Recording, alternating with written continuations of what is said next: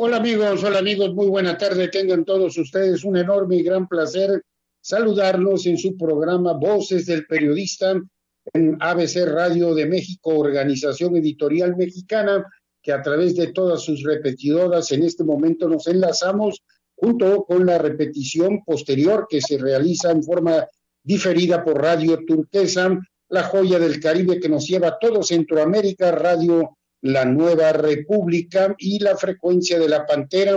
Hoy un programa que a nombre, por supuesto, de la titular de este espacio, la licenciada Celeste Santemiera, se envía un saludo afectuoso a todo nuestro amable auditorio, a quienes ya en este momento están escuchando, y sintonizando el programa de Voces del Periodista. Eh, le enviamos un saludo a nombre de ella, un enorme placer ser el contacto para eh, llevárselos hacia ustedes y por supuesto una mesa de análisis, de observaciones, de puntos de vista con respecto al acontecer nacional e internacional y el placer de tener como todos los lunes, miércoles y viernes en esta mesa a la contadora pública Ceci Tapia, Solidaridad Mil, quien va a estar con nosotros con en el análisis del termómetro que se dan en las redes sociales. También, por supuesto, el doctor Ordanza Rovira para hablar de este tema tan sensible y álgido como es precisamente lo que está sucediendo en torno de la salud pública nacional y también la participación siempre atinadísima de la geopolítica de don Rodolfo Sánchez Mena. Así que, como usted podrá observar, un programa muy completo, como siempre, en donde al final, pues usted tiene la posibilidad de realizar el análisis respectivo de las diferentes temáticas que se ponen sobre la mesa. Y como ya es una costumbre y una tradición, pues vamos a darle la voz a, la compañera Solidaridad Mil Ceci Tapia, contadora Ceci Tapia, a quien saludamos con mucho gusto desde Campeche, que estamos haciendo este enlace, con un calor impresionante, los aires casi eh, pero con el ánimo y el gusto de poder estar entrando a sus hogares, como ya dijimos, a través de todas las repetidoras y de todos los programas que, eh, y los enlaces que se llevan a cabo para este eh, espacio que usted puede tener como un punto de referencia para los diferentes temas. Contadora Ceci Tapia, un Viernes Santo que quisiéramos saber cómo están las santas redes o las benditas redes sociales. Muchas gracias, querido maestro. Pues el placer de saludarles, extrañando a nuestra querida Celeste, por supuesto, saludando al doctor Rodolfo Ondarza, a nuestro querido maestro Rodolfo Sánchez Mena y a usted, por supuesto. Pues resulta, querido maestro, que estamos en un día festivo, un día feriado, un día en que legalmente no es obligatorio el descanso, sin embargo, como este pueblo es tan católico, tan apostólico y tan, y pues tan creyente, es un día de descanso casi obligatorio. Y bueno, pues resulta que estamos empezando las épocas de la declaración anual para las personas físicas. Y resulta que lo comento porque los primeros cinco días, quienes presenten la declaración anual van y tienen saldo a favor, lo van a recibir en la siguiente semana. Entonces sí es importante que pongan mucha atención porque resulta que el SAT ya va a tener todas las declaraciones prellenadas y eso es algo importante. Pueden modificarlas si no les convence, si no les parece. Recordemos que las personas físicas que tengan eh, actividades y que tengan ingresos por sueldos, salarios asimilables a salarios, plataformas digitales, que es un nuevo concepto, todos los que venden en, Mercado Libre y usan el PayPal y usan toda la, lo que sería una, una plataforma digital, Uber, etcétera, etcétera, pues bueno, van a también que presentar sus declaraciones, la actividad empresarial, los honorarios, las actividades agrícolas, silvícolas, pesqueras, arrendamiento, enajenación de bienes, enajenación de acciones en bolsa de valores, adquisición de bienes también, si compras una casa y tienes un ingreso por esa compra, pues tienes que pagar impuestos, eh, los intereses, los premios, los dividendos y los demás ingresos, etcétera, etcétera. Yo creo que sí es muy importante recordar que las personas físicas que tengan un régimen de incorporación fiscal y que tengan un coeficiente de utilidad, pues también tienen que presentar estas declaraciones. Pero como es de interés nacional, pues es importante que nosotros recordemos este detalle y algo importante. ¿Qué tal y tú no eres un contribuyente? Es decir, eres un no contribuyente, bueno, pero si recibiste más de 600 mil pesos, porque, bueno, ahorita estamos en un momento, desgraciadamente, de herencias, oye, recibiste una herencia, un familiar falleció y te tienes que cerrar su negocio, o tú tuviste que hacerte cargo, etcétera, etcétera, puede ser un no contribuyente, pero también, o sea, no puede caer en la trampa de no avisarle al SAT la defunción, de no avisarle que recibiste una herencia, de no avisarle que te regalaron, porque también puede ser, oye, me regalaron un departamento o mi familiar me dio dinero, etcétera, etcétera. O sea, todo eso, como no es una actividad empresarial ni tampoco de ingreso, pues sí tiene que ver que lo declares Hacienda y le digas, SAT, me regalaron dinero, porque eso pues me lo regaló mi papá, mi tío, mi abuelito, lo recibí en herencia, me gané la lotería, etcétera, etcétera, o quedé desempleado y debo las tarjetas de crédito y me he financiado del banco. O sea, todas estas cosas que muchas personas de repente no, no lo saben, pero es importante que le avisen al SAT, aunque no paguen, o sea, aunque no tengan una actividad empresarial, y así se ahorrarán varios dolores de cabeza y ojalá, pues como siempre, el Club de Periodistas de México, Voces del Periodista, pues siempre ha estado muy atento a la necesidad de todos los radioescuchas, twitteros, facebookeros, etcétera, etcétera. Entonces, si necesitan algo, con mucho gusto estamos para servirles y recordar que ya puedes presentar tu declaración en la página de sat.go.mx, si no tienes un contador, entras únicamente a esta página, abres las declaraciones, pones tu RFC, tu contraseña ah, y te piden una captcha para ver que no eres un robot. Inmediatamente tienes un acceso al sistema. Después de esto, pues ya puedes, ya sea presentar tu declaración, revisar que esté prellenada.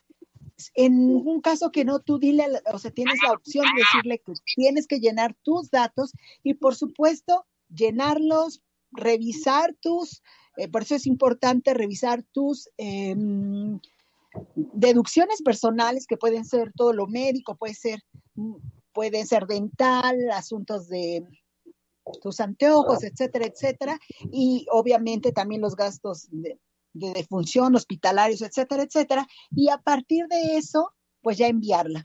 Si te sale un saldo a favor, poner tu cuenta clave verifica todos los ingresos egresos, todo lo puedes modificar. Si tienes duda, búscanos, con mucho gusto te vamos a decir. Y después, obviamente, pídele verificar, da la palomita y envíalo. Si tienes saldo a favor, puede ser que después de 10 mil puntos, bueno, 10 mil un pesos, te pida una fiel. Puede ser que no, pero si te la pide, ojalá la puedas hacer. Si no la tienes, hay un portal que se llama SAT ID, que esto es algo muy importante, la mayoría de la gente no lo sabe, pero sí es importante que se los comentemos y estén ustedes pendientes para validar toda la información, para validar sus deducciones, para validar sus ingresos y por supuesto, si tienen un saldo a favor, lo puedan obtener. ¿Y qué más les puedo decir de todo esto, estas determinaciones, saldos a favor, saldos a cargo? Pues estamos para servirles, maestro, y ojalá puedan ellos presentarlas sin ningún problema, no solamente no porque no sea necesario un contador, sino porque hay quienes no puedan pagarlo y, y pues es muy complicado en estas épocas. Y bueno, querido maestro, pues esto sería lo más importante en relación a los, las obligaciones fiscales que se, que se nos vinieron encima a partir del primero de abril y hasta el 30 de mm, abril de este año para las declaraciones de las personas físicas, pero como bien les digo, si tienes un saldo a favor y ese saldo a favor lo quieres obtener en cinco días, pues tienes que presentarla antes del 5 de abril para que tengas este beneficio. Y por supuesto, si tienes dudas, búscanos. Voces del Periodista en todas sus redes sociales. Con mucho gusto estamos para servirte. Ahora, querido maestro, pues bueno, ¿qué dicen las redes sociales? Algo pasó muy raro en el Capitolio y yo creo que esto es importante, a lo mejor el maestro Rodolfo Sánchez Mena no lo puede comentar. Eh, se habla de un atentado, pero también hay quienes lo desmienten. Fallece un conductor que ataca el Capitolio, eh, arrolla a un, a un policía, es asesinado por estas, bueno, situación porque ellos dicen que sale del carro con un cuchillo, etcétera, etcétera. Todo esto está en las redes sociales. Yo creo que hay que estar muy, muy pendientes, además de que mucho de lo que pasó en México, pues se hace eh, vía Zoom, vía televisión, lo que es todo este seguimiento a, a los asuntos de fe y religiosos. También hablar que ya se presentó la antorcha olímpica en Fukushima que este es un evento internacional y que bueno, habíamos estado esperando y con la zozobra que por la pandemia y este COVID-19, pues no estuviera, eh, digamos, que no fuera a realizarse este evento, se va a realizar, las vacunas ya lo permitieron, que es un tema súper importante que también el maestro Rodolfo Ondarza, el doctor Rodolfo Ondarza puede comentarnos. Y esta sería mi participación. Muchas gracias, maestro. Muchas gracias, licenciada contadora Ceci Tapia.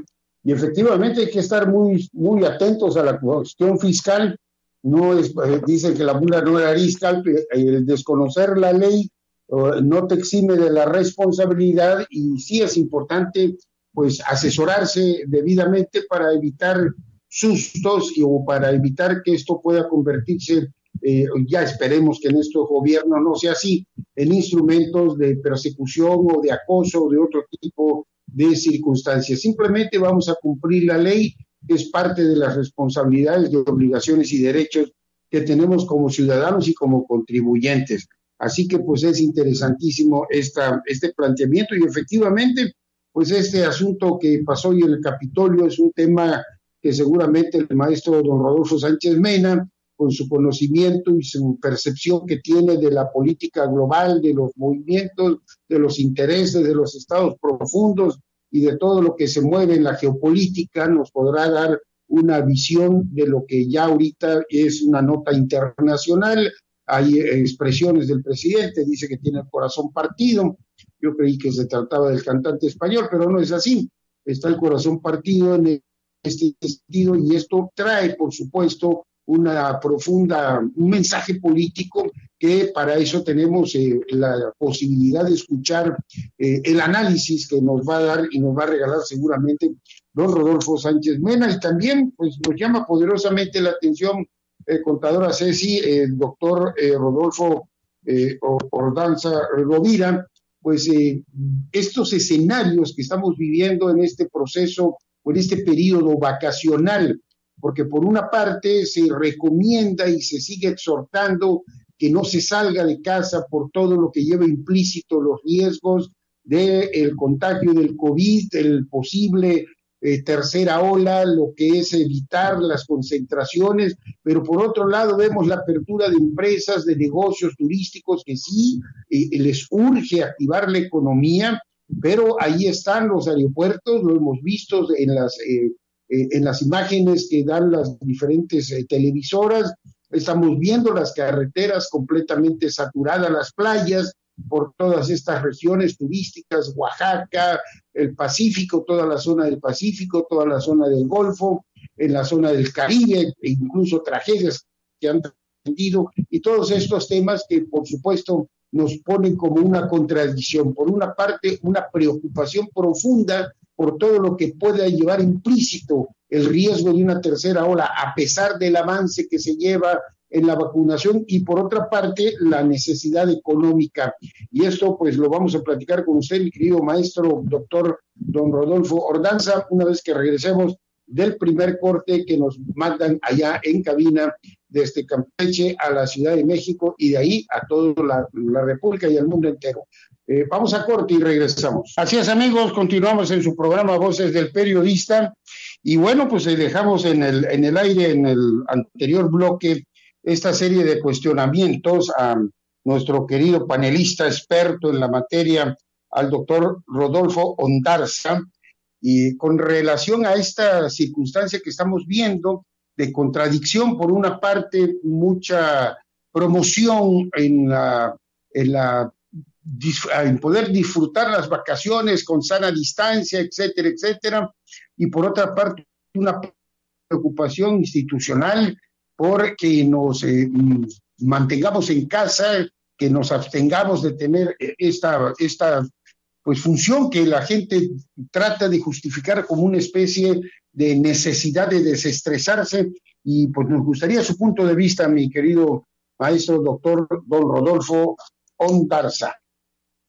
Sí, muchísimas gracias, maestro Enrique Cruz. Un caluroso saludo a nuestra conductora eh, Celeste Sáenz y a nuestro director Mauricio Alum y por supuesto a ustedes, eh, eh, maestra Solidaridad Mil, Ceci Tapia, y queridos maestros y por supuesto todos los radioescuches. Muchas gracias por estar con nosotros. Efectivamente, pues eh, tenemos una gran preocupación porque eh, la tercera ola de COVID va a estar aquí en el país, no hay duda. Va a llegar, es irremediable, pues por eso es una pandemia. Y ojalá y la gente tenga sentido común y no se exponga innecesariamente a estos problemas. Ah, recordemos además que las vacunas, pues el avance, si bien ha sido pues sólido, falta mucho todavía por hacerse. El 60% de los adultos mayores aún no están cubiertos y el resto de la población tampoco lo está. Entonces no queremos más defunciones, no nos expongamos. Pero ah, hay también una noticia muy interesante, eh, maestro Enrique Cruz ah, Carranza, y es eh, una nota que sale a partir del Centro Católico Multimedial, que eh, de acuerdo a un estudio que ellos realizan del 25 de marzo pasado, pero que está eh, a unas horas de, haberse presentado, nos hablan de algo muy importante. Y es de 245 muertes por COVID-19 dentro de los miembros de la Iglesia Católica en México.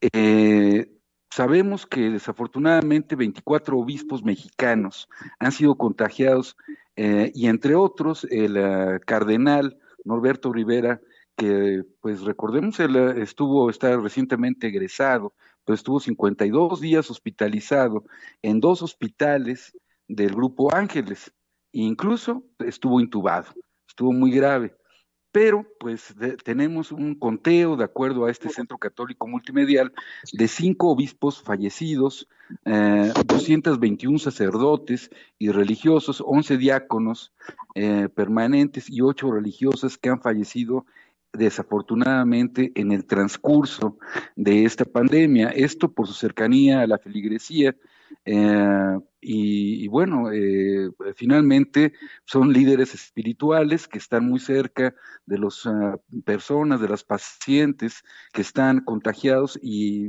bueno, ellos están cumpliendo con, ah, con su deber eh, religioso, espiritual y ojalá y puedan ser vistos también como eh, mm, personas potencialmente eh, vacunables eh, dentro de un periodo pues excepcional, prioritario, dadas las funciones que están ellos ejerciendo. Además, yo quisiera recordar, si me lo permiten, que México ha sido un país particularmente peligroso para los sacerdotes lo mismo que para los periodistas. recordemos que para la visita del Papa Francisco en, eh, para el periodo de la década de 2000 a 2016, 40 religiosos habían sido asesinados.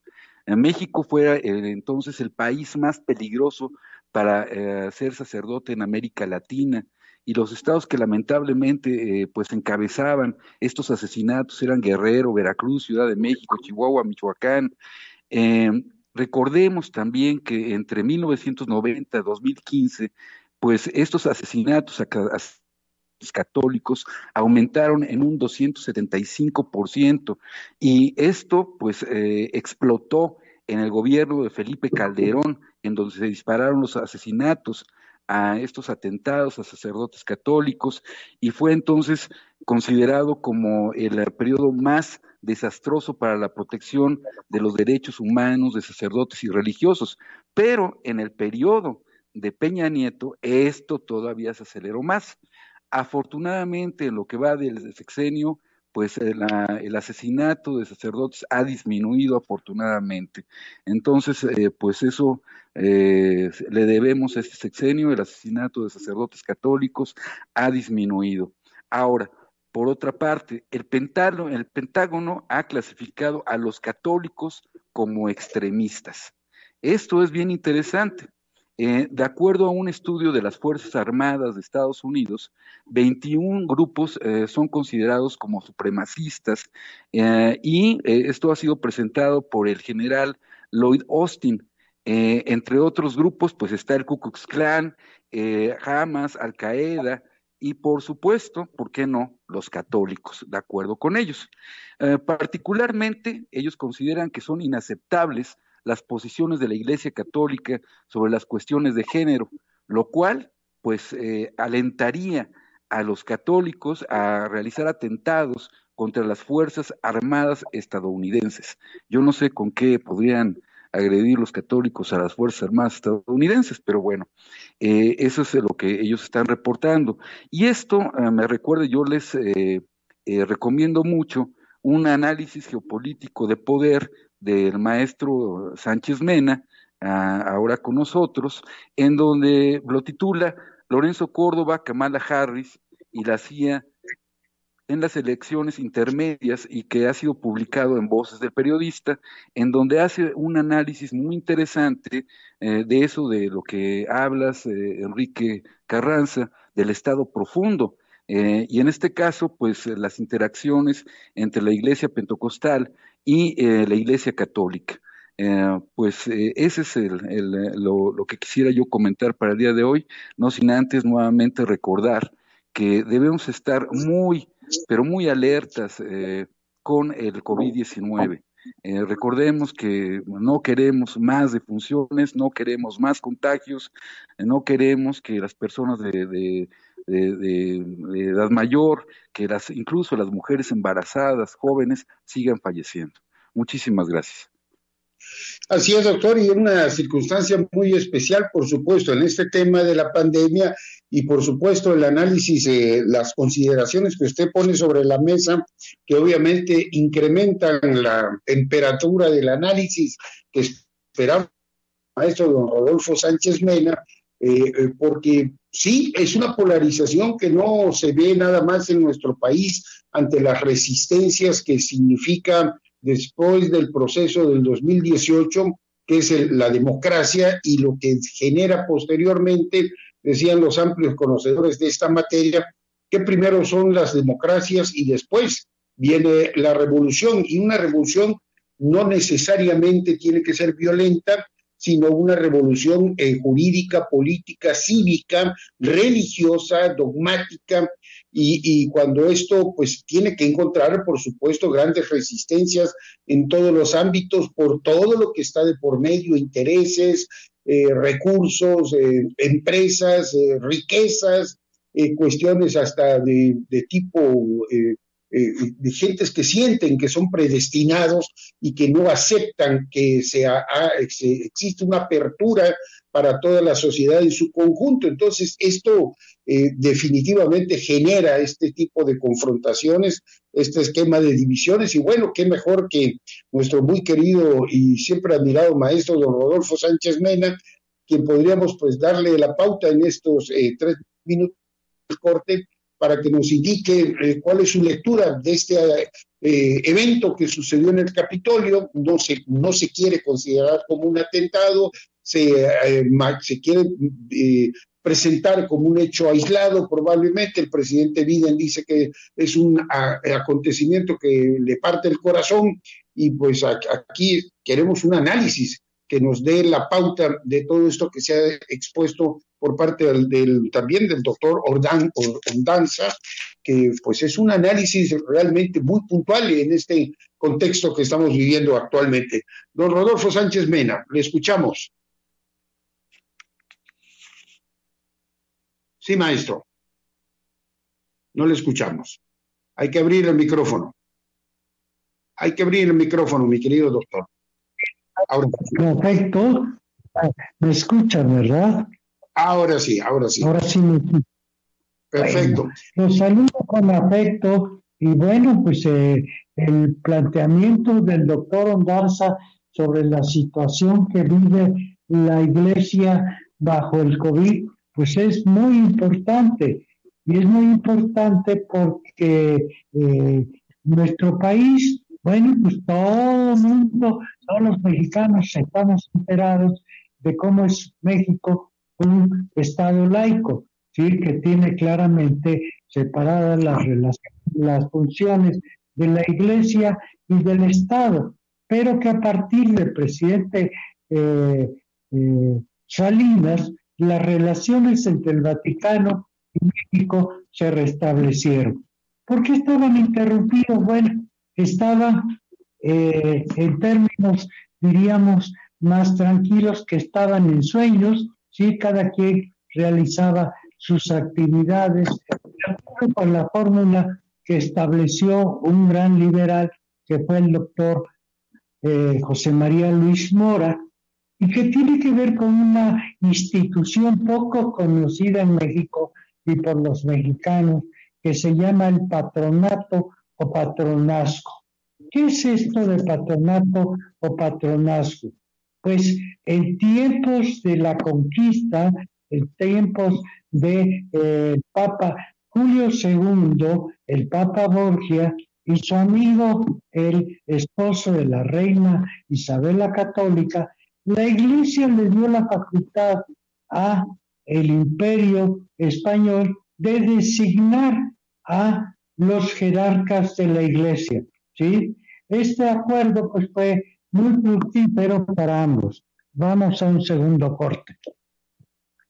Así es, maestro, nos tenemos que ir a corte, regresamos para seguir escuchando su extraordinaria disertación en el tema. Nos vamos a cabina. Así es, amigos, continuamos en su programa Voces del Periodista de la licenciada Celeste Sainz de Miera, a quien todo este gran equipo de esta mesa de trabajo, de análisis, les enviamos un saludo afectuoso y de parte de ella a todos ustedes, en este momento estamos enlazados en ABC Radio de México, Organización Editorial Mexicana, Radio Turquesa, La Joya del Caribe, La Nueva República y La Frecuencia de la Pantera. Ya se incorporó en esta mesa, eh, eh, en esta mesa de análisis, Pati Cortés, Pati Tapatía, la vamos a escuchar posteriormente en su análisis. Una vez que escuchemos y pedimos al maestro don Rodolfo Sánchez Mena nos siga ilustrando con relación a este hecho que se presentó en el Capitolio, cuáles pueden ser las lecturas, también el análisis en respecto a lo que nos eh, ilustra también el doctor don Rodolfo Ondarza con relación a lo que está pasando en los grupos religiosos de la, los riesgos, la inseguridad y que esto es una serie de no están definitivamente desligados unos de otros para un efecto final. Ese es el que queremos escuchar en el análisis. Maestro don Rodolfo Sánchez Mena, lo escuchamos. Pues vamos a tratar de, cerrar con el tema del patronato, con el problema de los sacerdotes muertos y que tiene que ver con algo que le podríamos llamar plata o plomo. ¿sí?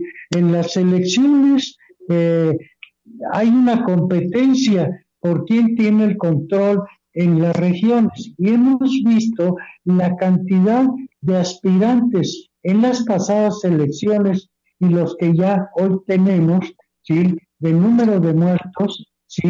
que compiten también con los sacerdotes muertos. Entonces, plata son lo que se paga en las elecciones o plomo con lo que, con las diferencias y cómo se resuelven en las regiones las disputas políticas y en donde sin lugar a dudas intervienen los sacerdotes.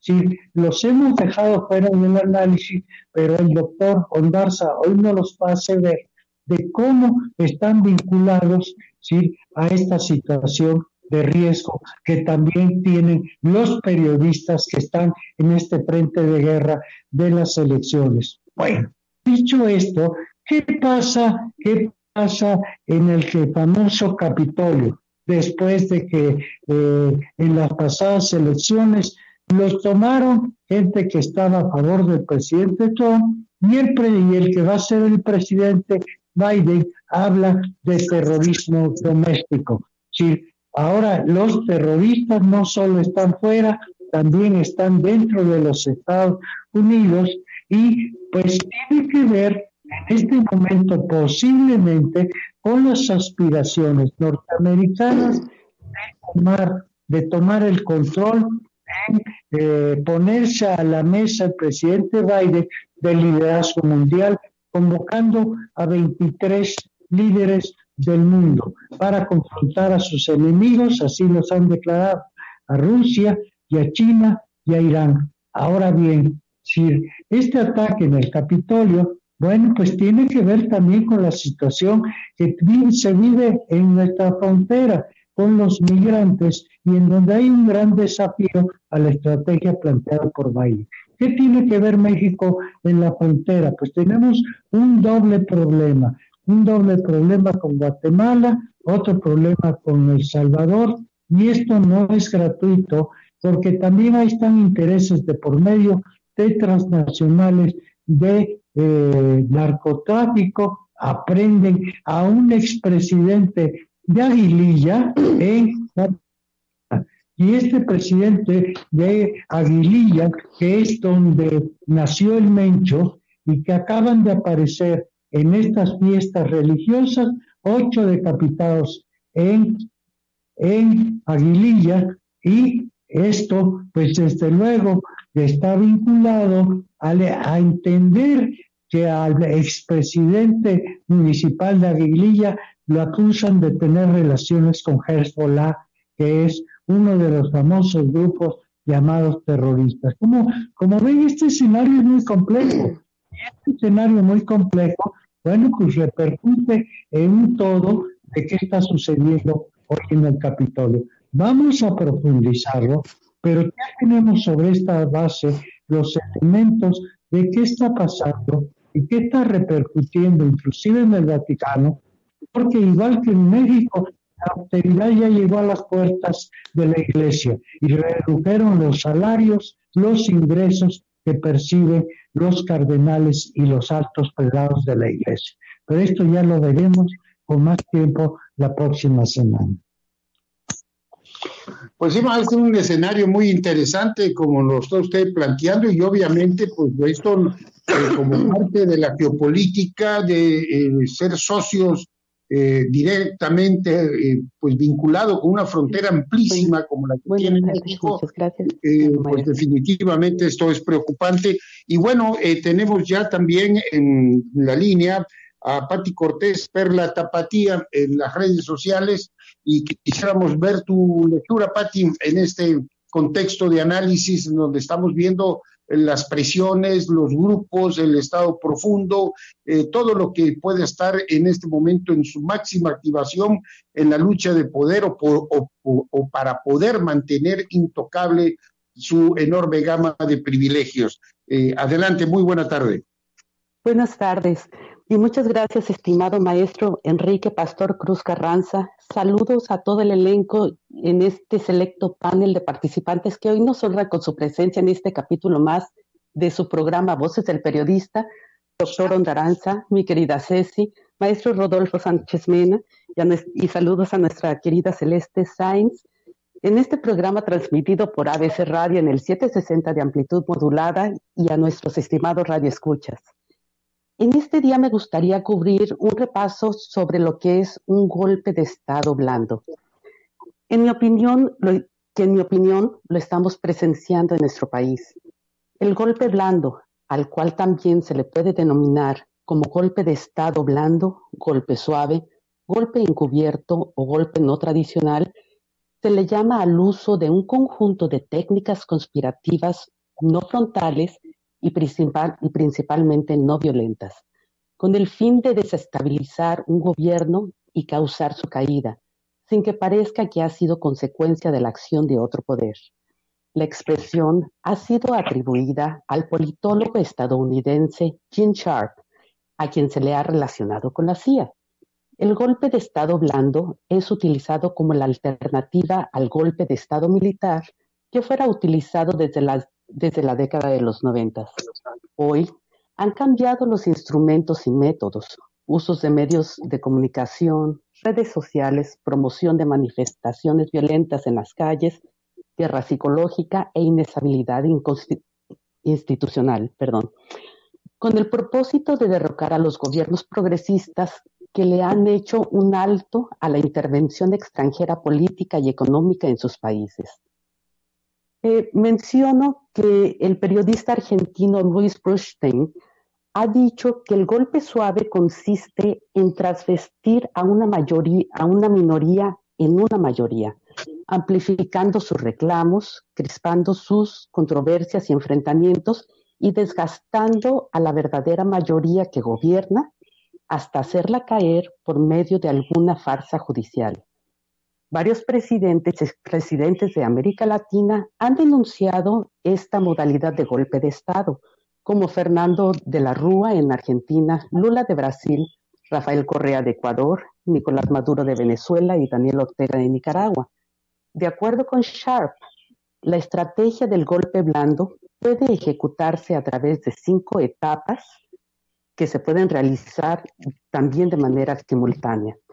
Entre ellas es la creación de conflictos, promoción del descontento, promoción de factores de malestar como el desabastecimiento, un alta en la criminalidad, la, la, manipulación del dólar, denuncias de corrupción a través de medios y la promoción de las mismas sin sustento real. Su principal característica radica en la apariencia de legalidad que a partir del apoyo de sectores, de sectores judiciales, mediáticos y de los servicios de inteligencia, busca convencer a una porción de la sociedad civil, a la sociedad internacional, de que el gobierno ha surgido de dicho golpe, que ese gobierno es legítimo, es lo que quieren hacer creer. La operación resulta cuando los gobiernos extranjeros, alineados al gobierno surgido del golpe, apoyan la toma del poder político, a diferencia de los clásicos golpes militares, cuyos procesos de enjuiciamiento han detectado las responsabilidades de diversos sectores implicados en los mismos, eclesiásticos, como lo decía el maestro, civiles, mediáticos, empresariales. La caracterización de un golpe blando alude a la estrategia mediante la cual se lleva adelante la destitución de un presidente elegido por el voto popular. El autor del ensayo titulado... Eh, tenemos, que, ir, eh, tenemos que ir a corte. Tenemos que ir a corte, regresando podemos seguir escuchando el tema. Bien amigos, regresamos, regresamos en su programa Voces del Periodista en ABC Radio. Eh, un saludo nuevamente afectuoso, cariñoso a todos los que nos están escuchando de parte de la titular de este espacio, la licenciada Celeste Sáenz de Miera, y estamos escuchando a, a, Pati Cortés, eh, Perla Tapatía, haciendo este análisis precisamente de, los golpes blandos. Le seguimos escuchando, Pati. Muchas gracias, maestro. como les comentaba, el autor del ensayo titulado De la dictadura a la democracia, Jim Sharp describe 198 métodos para derrocar gobiernos mediante golpes suaves. Considera que la estrategia se puede ejecutar en cinco pasos. La primera es promover acciones no violentas para generar y promocionar el clima de malestar en la sociedad, destacando entre ellas denuncias de corrupción, promoción de intrigas o divulgación de falsos rumores. La segunda, consiste en desarrollar intensas campañas en defensa de la libertad de prensa, entre comillas, y de los derechos humanos, acompañadas de acusaciones de totalitarismo entre el gobierno que está en el poder. La tercera etapa se centra en la lucha activa por la reivindicación política y social y la manipulación del colectivo para que emprenda manifestaciones y protestas violentas amenazando a las instituciones. La cuarta etapa la cuarta etapa pasa por ejecutar operaciones de guerra psicológica y desestabilización del gobierno, creando un clima de ingobernabilidad. La quinta y última etapa tiene por objeto forzar la renuncia del presidente de turno, mediante revueltas callejeras para controlar las instituciones, mientras se mantiene la presión en la calle. Paralelamente, se prepara el terreno para una intervención militar mientras se desarrolla una guerra civil, civil prolongada y se logra el aislamiento internacional del país. Y esto sería todo para mí.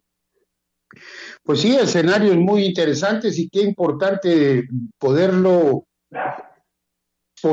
todos esos datos duros que permiten que nuestro auditorio vaya sacando conclusiones y se vaya entendiendo qué es lo que está sucediendo en nuestro entorno, lo que parece que no, tiene nada de casualidad, obedece a un plan perfectamente estructurado y del cual en eh, el papel que juega la ciudadanía definitivamente es estar eh, consciente de qué es lo que está de por medio y hacia dónde va toda esta serie de situaciones y circunstancias.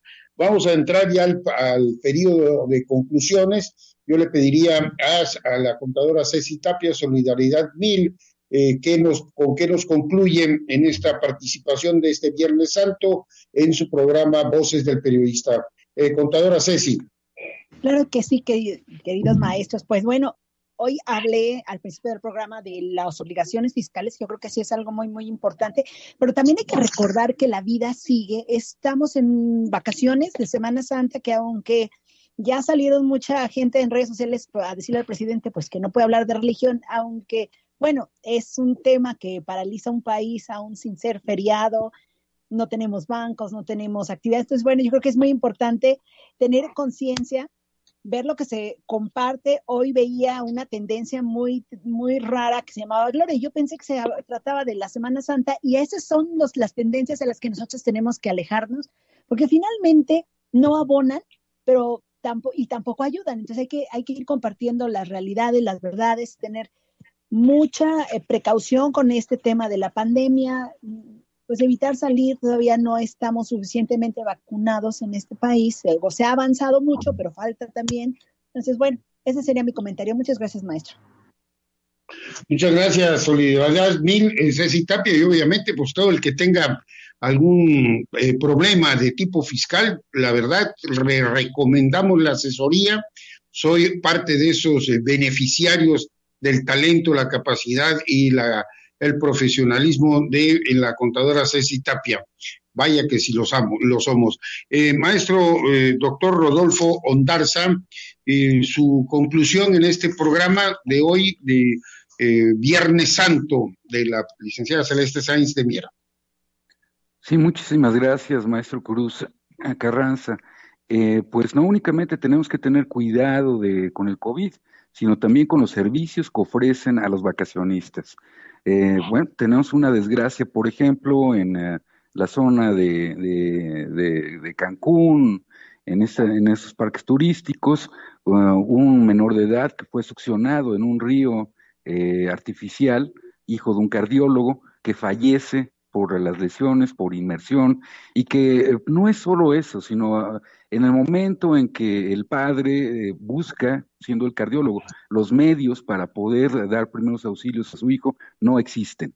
Entonces, estos centros vacacionales deben tener un servicio médico perfectamente equipado, debe haber ambulancias de terapia intensiva eh, a la mano, eh, debe haber un hospital este, equipado para esto, pero en realidad, en Cancún, por ejemplo, algunos hospitales se dedican a explotar a los médicos, los servicios eh, médicos en los hoteles son caros y no son buenos y también sirven para explotar al gremio médico. Entonces tenemos que tener cuidado.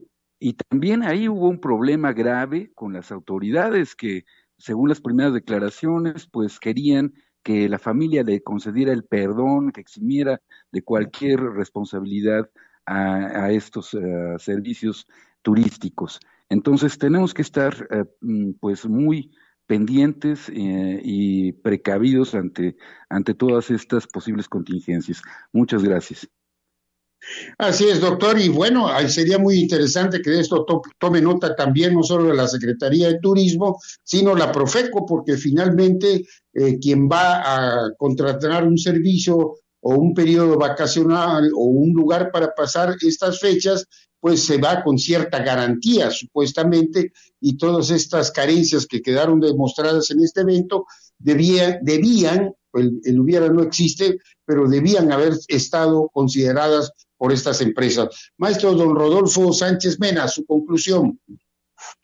Bueno, pues vamos a dejar un tema para nuestro próximo programa de un nuevo frente que se le está abriendo a México con motivo de la ley de energía de hidrocarburos y el problema minero de que se niega a pagar una empresa canadiense y que pretende demandarnos, es decir, pretende demandar a México y hay demandas en una institución del Banco Mundial y que eh, amenaza con imponernos una multa de 8 mil millones de dólares y que con esto pues afectarían terriblemente las finanzas nacionales en la situación que estamos viviendo. Muchas gracias, maestro don Rodolfo Sánchez Meta. Nena Pati Cortés, eh, Perla Tapatía, en medio minuto, su conclusión. Maestro, ya para concluir, quiero mencionar que el, quiero mencionar que el ciudadano presidente del INE, Lorenzo Córdoba, por sus propios hechos, es probablemente uno de los más grandes colaboradores en este golpe blando que estamos presenciando, ya que el pasado 6 de diciembre del 2019 Lorenzo Córdoba ofreció una presentación para el Instituto México, dependencia del Wilson Center en, en Washington, D.C., donde quejosamente delató, entre comillas, los errores y problemas que ha traído este nuevo gobierno mexicano y la manera en que arbitrariamente les quieren recortar el presupuesto por ideales populistas.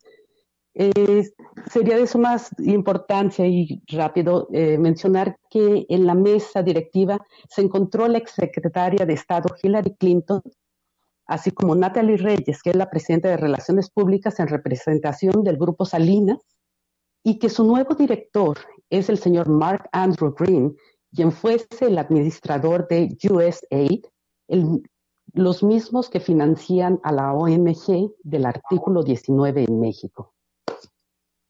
Y esto Bien, pues ahí está la información, la, información, los datos duros.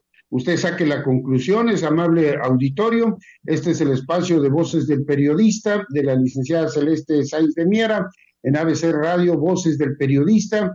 Muchas gracias a todo este equipo que hoy estuvo en la mesa de discusión. Ceci Tapia, el doctor Rodolfo eh, Sánchez Mena, el doctor eh, eh, eh, Ordanza, Ordanza, yo ando medio atorado con el apellido, le pido una disculpa pública, y por supuesto a Pati, Pati Cortés y a todos los que hacemos posible este programa con la visión de don Antonio Sáenz de Miera y, Feital, y que hoy es una realidad en voces del periodista, de la licenciada Celeste Sáenz de Miera. Un abrazo afectuoso y sigamos en la eh, información y en la sintonía de ABC Radio. Buenas tardes.